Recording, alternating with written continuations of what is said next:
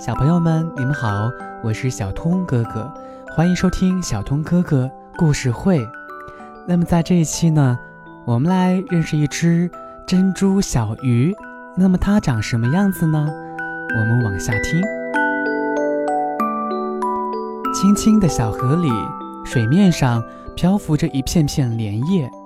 下雨了，雨点儿呢就扑通扑通的跌落在了莲叶上。就像敲起了一面面小鼓，听起来真是好听啊！雨停了，太阳露出了笑脸。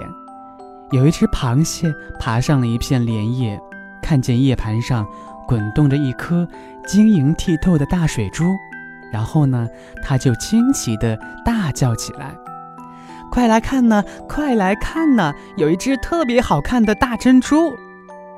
一群小鱼听见了。从莲叶底下钻了出来，一条一条游到了叶盘旁边，高高的扬起了头，然后说：“嗯，大珍珠在哪儿呢？我们看不见。上来呀，上了叶盘就能看见了。可是有谁敢离开河水呢？”鱼儿们都傻了眼。这时，有一条小鱼说：“嗯，让我试一试吧。”上去看一看这颗大珍珠。哎呀，别去了，我们鱼儿离开水太危险了。同伴们纷纷对他这样说。嗯，没关系。小鱼猛地一甩尾巴，跃出了水面，跳到了那片莲叶上，一下子就滚进了大水珠里。阳光下，大水珠闪耀着银色的光，螃蟹惊呆了。一条珍珠小鱼，只见小鱼的嘴一张一合，慢慢的把大水珠全喝进了肚子里。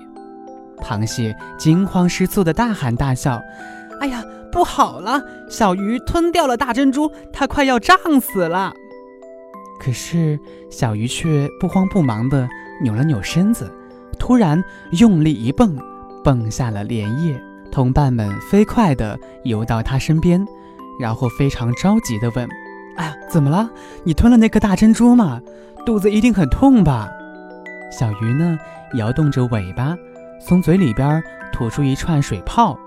他说：“嗯，不疼，不疼。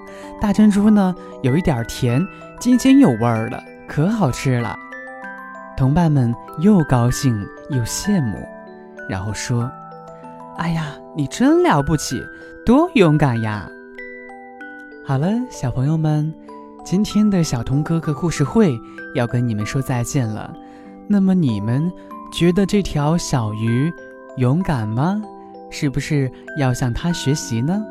好了，晚安，我们下期再见啦。